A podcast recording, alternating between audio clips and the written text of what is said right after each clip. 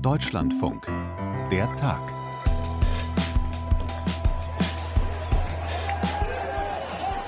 Geschichte wiederholt sich nicht. Eine Binse an sich unter HistorikerInnen. Die Bilder jedoch, die uns am Sonntagabend aus Brasilien erreicht haben, die wecken Erinnerungen an die USA.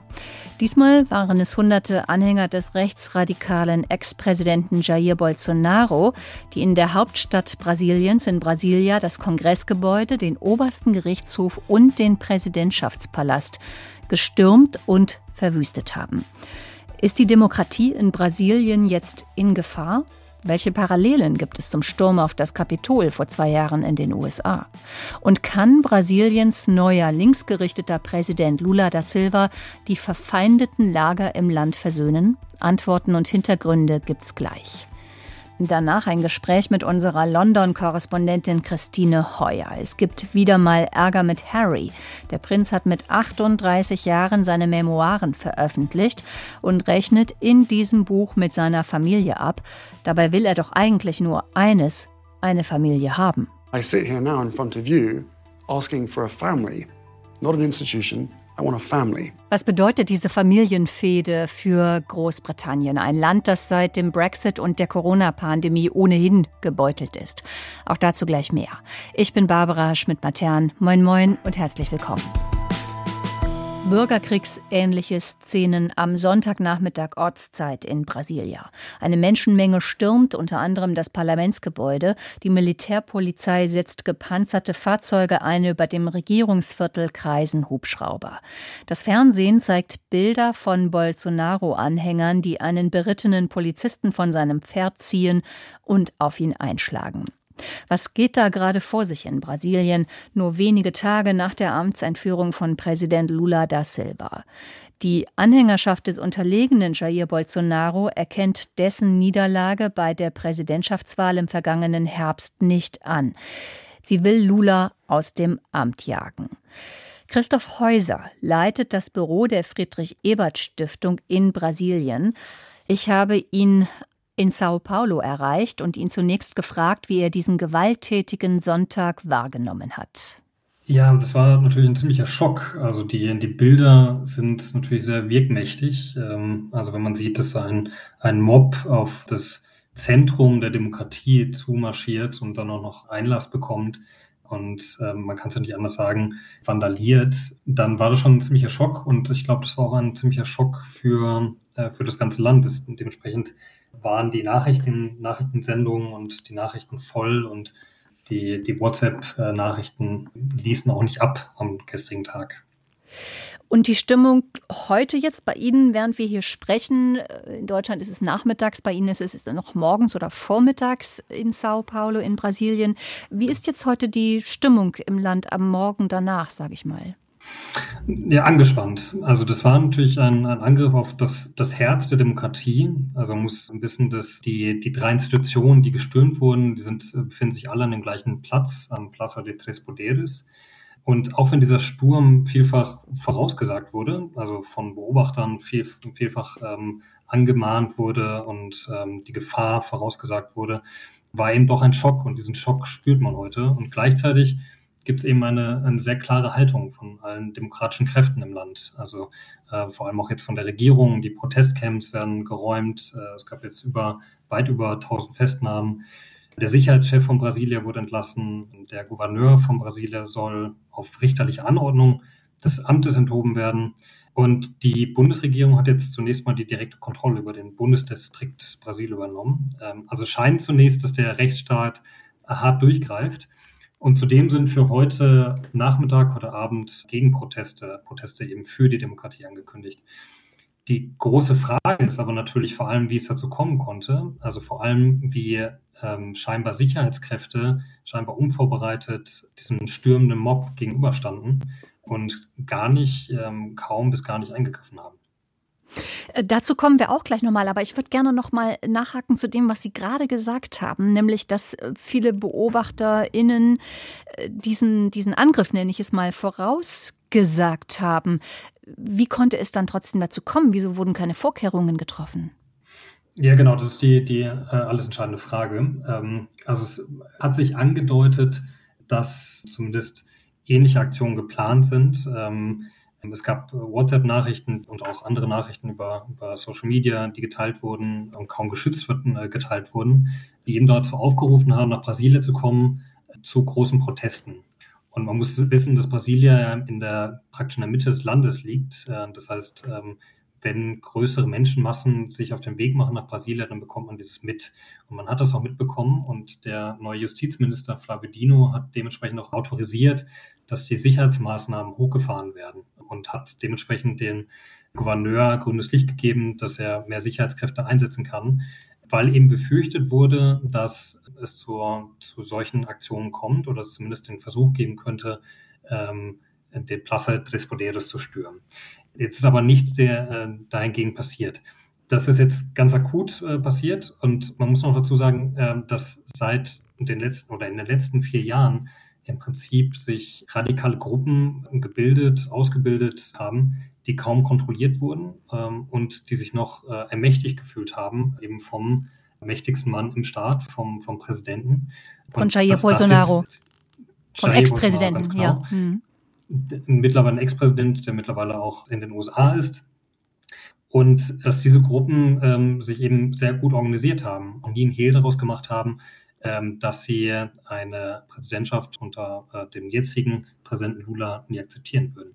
Dementsprechend gab es einige ähm, Warnhinweise, die aber alle von den entscheidenden Personen äh, missachtet wurden. Es gibt weiterhin in den Sicherheitsbehörden Sympathisanten von, von Bolsonaro und es gibt weiterhin auch äh, Kräfte, die die neue Regierung ablehnen. Und das wird eine der, der Hauptherausforderungen für die neue Regierung sein.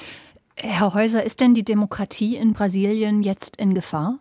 Das glaube ich so in der radikalen Form nicht. Also die Demokratie und der Rechtsstaat zeigt ja jetzt gerade auch am Tag nach dem Sturm, ähm, wie, wie stark er ist. Also es gab über 1000 Festnahmen und es gab eben die Maßnahmen, die, die getroffen werden, die ein deutliches Zeichen setzen.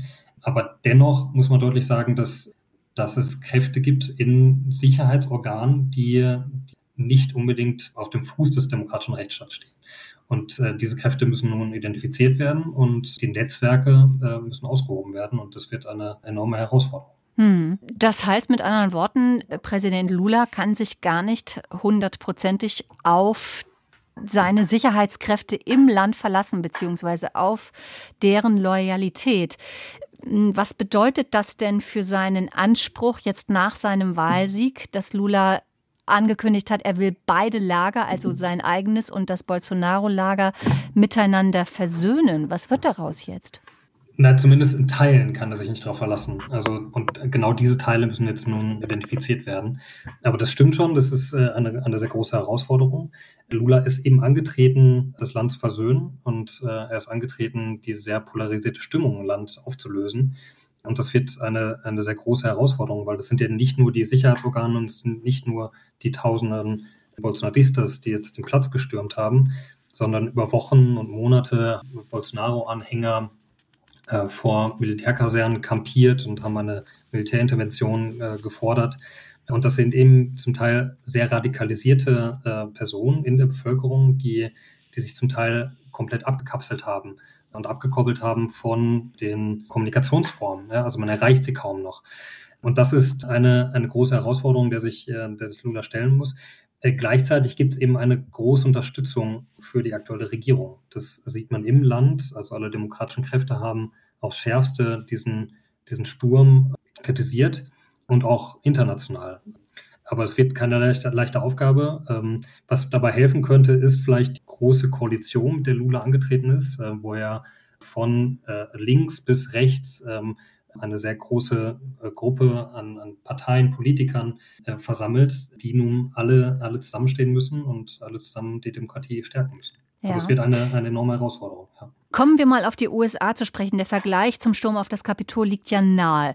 Mm, ich möchte aber zunächst auf einen anderen Aspekt kommen, nämlich dass wir äh, bei den Anhängern von Donald Trump in den USA nach Jahren äh, ziemlich genau wissen, wie seine Anhängerschaft soziologisch zu beschreiben ist. Also dass es zum Beispiel ähm, oftmals junge weiße Männer sind oder überhaupt weiße Männer, die auch Trump-Anhänger sind. lässt sich über die Anhängerschaft von Jair Bolsonaro Ähnliches sagen, dass, es, dass sich das soziologisch oder vom Hintergrund her, ähm, vom gesellschaftlichen, auch vom Bildungshintergrund her einkreisen lässt? Ja, also wenn, wenn man sich die, die Bilder vom Sturm auf den Plaza de Poderes anschaut, dann sieht man auch vor allem weiße Männer und ähm, das ist sicherlich ein, ein Punkt, dass es vor allem weiße Männer im mittleren Alter Bolsonaro-Anhänger ähm, äh, sind, aber eben nicht nur. Also Bolsonaro hat ja fast 50 Prozent eben der Wählerstimmen bekommen und äh, Lula eben nur sehr, sehr knapp die, die Präsidentschaftswahl gewonnen. Das heißt, es geht deutlich tiefer und es gibt Personen, die äh, Bolsonaro wählen, die im Prinzip eigentlich nicht, die nicht davon profitieren, dass Bolsonaro äh, Präsident war.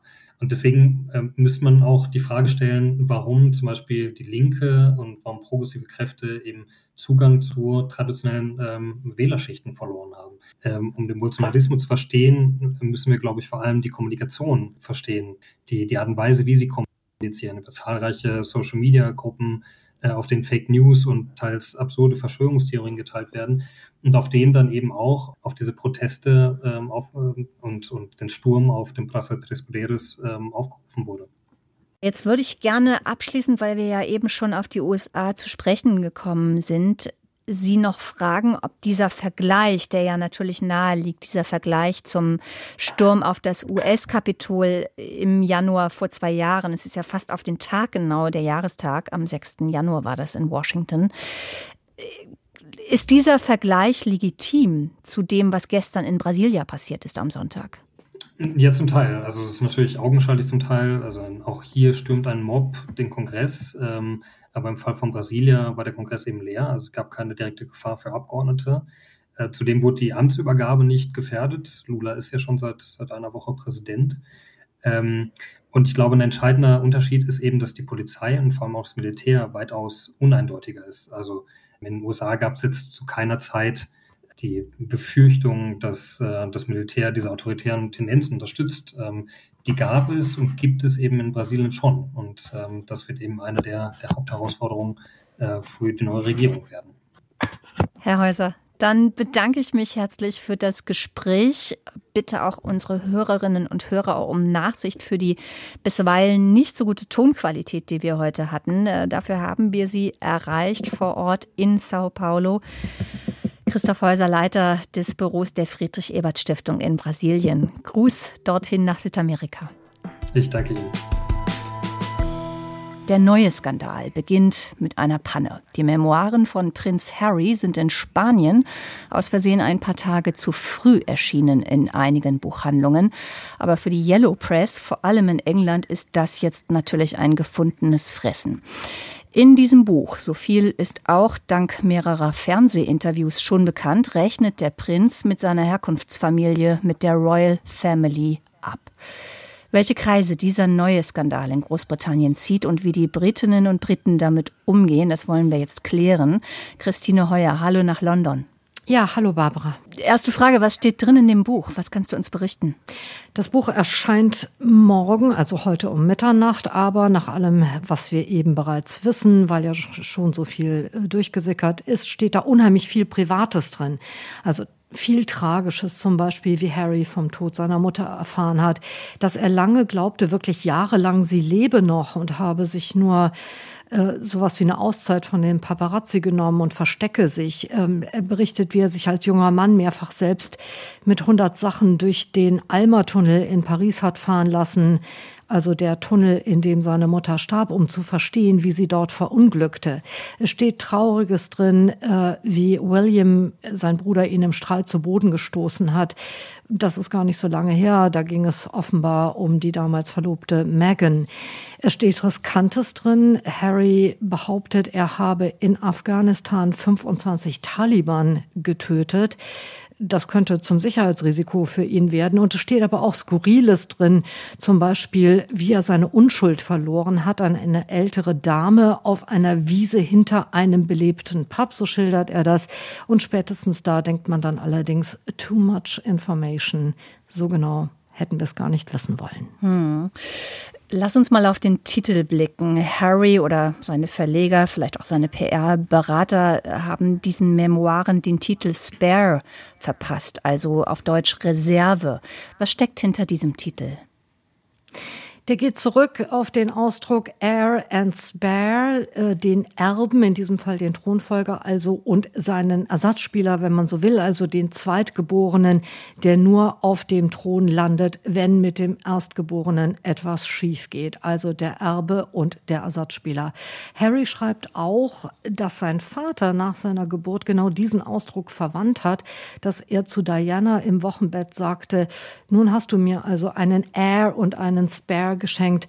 Meine Arbeit ist damit erledigt. Wenn das stimmt, wenn diese Bemerkung so gefallen ist, dann wäre sie für alle Beteiligten äußerst abwertend gewesen. Und diese Abwertung, die steckt eben im Kern in dem Titel, den Harry seiner Autobiografie gegeben hat.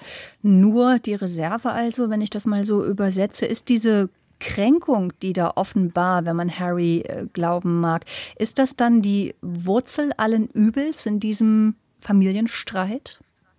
Also nicht die Wurzel allen Übels, aber ganz sicher ein wichtiger Grund für Harrys äh, großes Unglück in seiner Ursprungsfamilie. Er beklagt, dass sein Bruder William, eben der Thron, Thronfolger, immer Rückendeckung und auch Schützenhilfe bekommen habe, etwa im Umgang mit der Presse.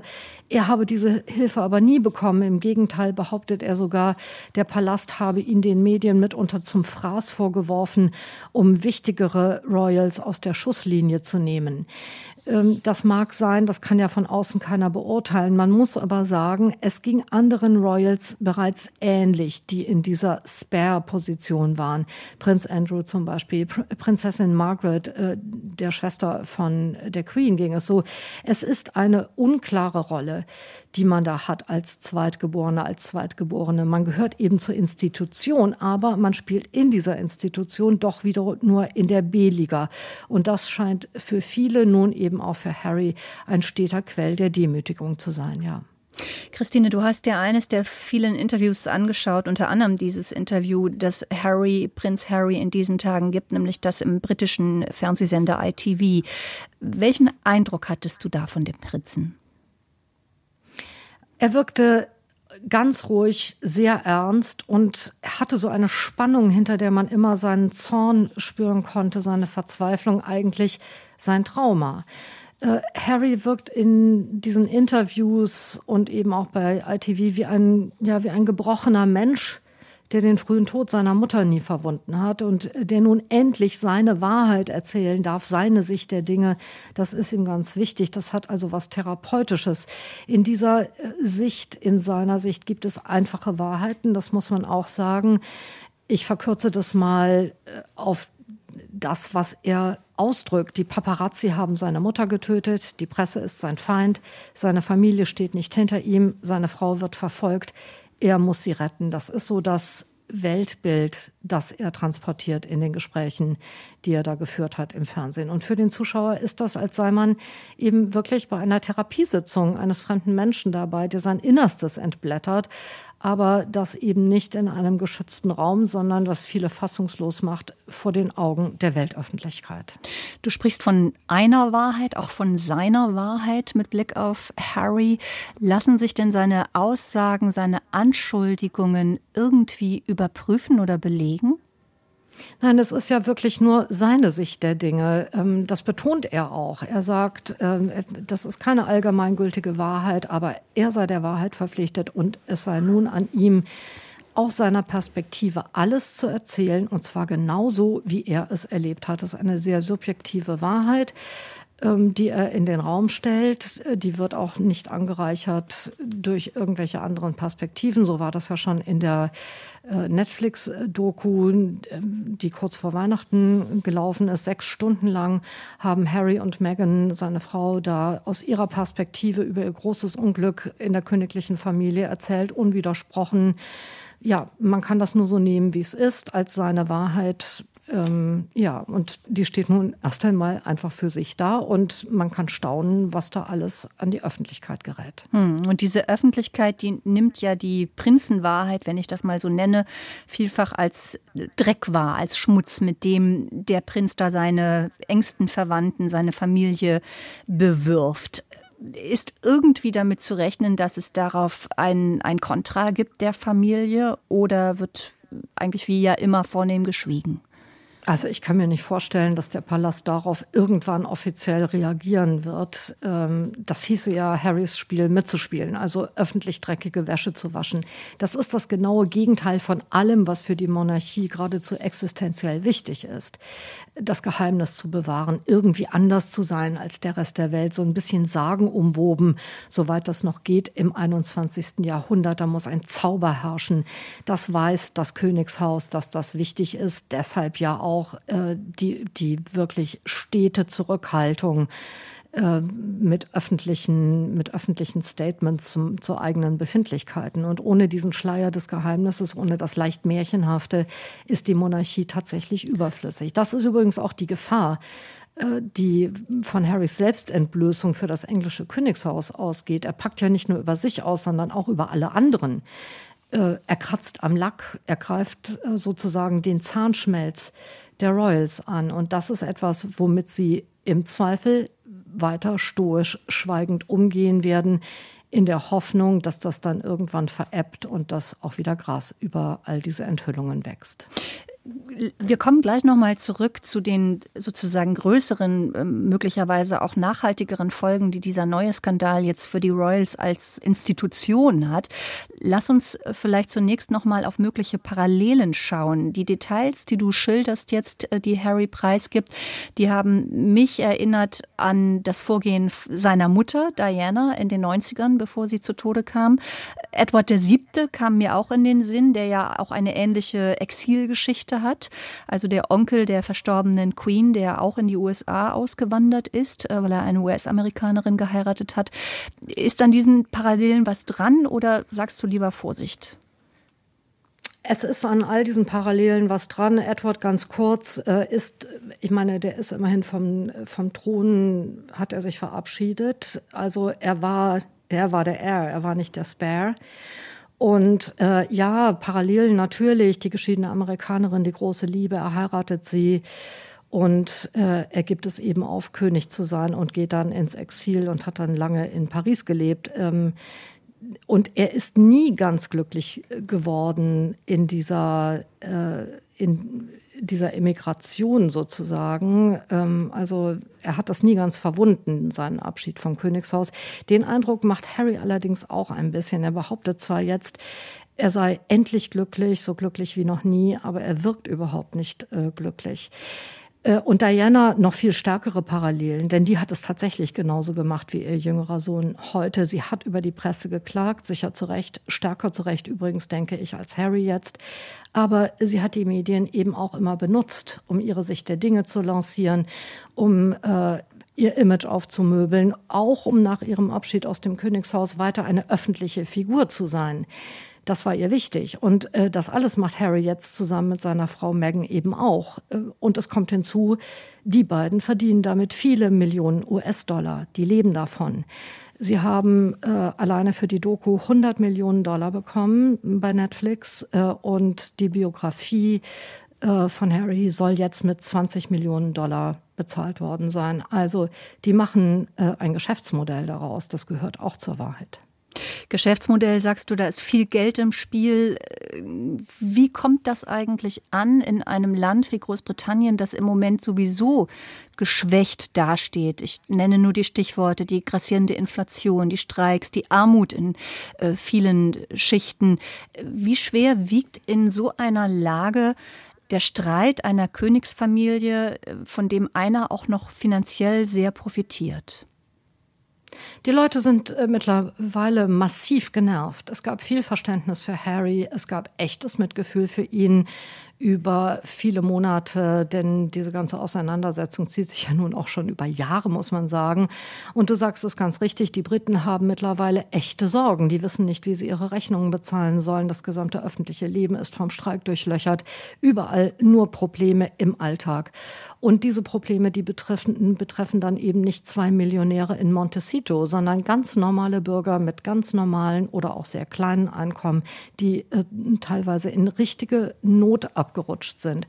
Und deshalb sagen die Briten mehrheitlich jetzt, wenn es so schlimm ist im Königshaus, dann verabschiedet euch doch endlich ganz davon, dann geht doch. Aber äh, das machen Harry und Meghan eben nicht.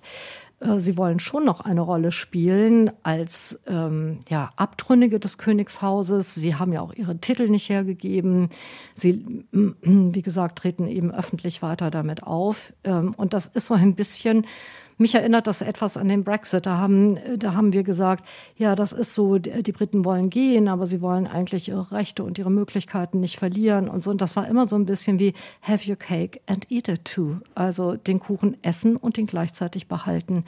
Und das ist also ein bisschen strukturell, was da eben auch zu beobachten ist beim Herzogspaar von Sussex. Siehst du denn in dieser ganzen Gemengelage, die du jetzt schilderst, die Monarchie ernsthaft in Gefahr? Nein. Also ich sehe die Monarchie überhaupt nicht gefährdet, aber sie ist in einer Umbruchphase. Das ist ganz klar. Äh, der König muss und will vieles anders machen als die verstorbene Queen. Charles sucht da gerade seinen Weg. Im Mai wird er gekrönt. Und in diesem Prozess, da stören natürlich diese Zwischenrufe aus Kalifornien ungemein. Äh, es wäre jetzt wichtig für den neuen Monarchen, dass er eben, ja, dass er neue Duftmarken setzen kann, dass er zeigt, wie er seine Monarchie angehen möchte, wie er seine Regentschaft angehen möchte. Und stattdessen ist, ist die ganze Zeit jetzt nur die Rede von den persönlichen Zwistigkeiten innerhalb der Familie und auch von den Befindlichkeiten seines jüngeren Sohnes. Lass uns abschließend noch einmal darüber sprechen, wie wir als Medien damit umgehen. Ohne uns, sage ich mal im weitesten Sinne, würde ja diese ganze Strategie von Harry und Meghan auch gar nicht aufgehen. Auch ähm, mit der Veröffentlichung von Filmen und Büchern eben auch jede Menge Geld zu verdienen. Du hast mir im Vorgespräch gesagt, äh, eigentlich ist das ein Stoff, über den wir alle gerne mal beim Friseur lesen, aber äh, sonst uns nicht unbedingt näher damit beschäftigen. Warum müssen wir denn trotzdem darüber berichten oder warum fühlen wir die Verpflichtung, darüber zu berichten? Also im Moment, heute und sicher auch morgen noch, wenn das Buch erscheint, berichten wir darüber, weil es einfach überall so eine, so eine große Rolle spielt, weil es viele Menschen interessiert, weil wir äh, da auch, finde ich, eine Informationspflicht haben. Was steht in dem Buch? Wie wird das aufgenommen? Die Reaktionen im Land sind ja auch interessant äh, und auch relevant, finde ich. Aber insgesamt äh, habe ich den Eindruck, da ist mittlerweile ähm, bei Harry und Meghan, äh, da ist so eine Schwelle zum Persönlichen deutlich überschritten überschritten. Also grundsätzlich finde ich die Institution wichtig. Ähm, welche Rolle spielt die britische Monarchie im Land für die Gesellschaft? Auch ihre historische Verantwortung im Commonwealth. Das ist alles wichtig. Und in diesem Zusammenhang war natürlich auch Harry, Harrys und äh, Megans Abschied vom Königshaus durchaus berichtenswert, finde ich. Es hatte viele Aspekte, die, ähm, die einfach von allgemeinerer Bedeutung ähm, sind. Aber also mit den Details, mit den privaten Details aus dem persönlichen persönlichen Leben Harrys mit diesen Details, in denen er sein großes persönliches, privates Unglück in großen Teilen auch beschreibt. Da finde ich eben, ja, das, das hat jetzt einfach allmählich keine allgemeinere Bedeutung mehr, sondern es ist eher, ja, es ist eher der Stoff, ein menschliches Schicksal ähm, anzuschauen. Aber das ist jetzt nicht unbedingt etwas, worüber wir zumindest in unseren aktuellen Sendungen noch sehr ausführlich berichten müssten. Christine Heuer in London. Mich hat es nicht gelangweilt. Vielen Dank für dieses Gespräch. Heute geht es ja auch noch. Okay. Gerne. Tschüss, Barbara. Tschüss. Das war der Tag im Podcast Der Tag. Seit heute sind wir jeweils zu zweit in der Redaktion mit dem Team. An diesem Montag war Sandra Schulz. Ich bin Barbara Schmidt-Matern und sage jetzt Tschüss.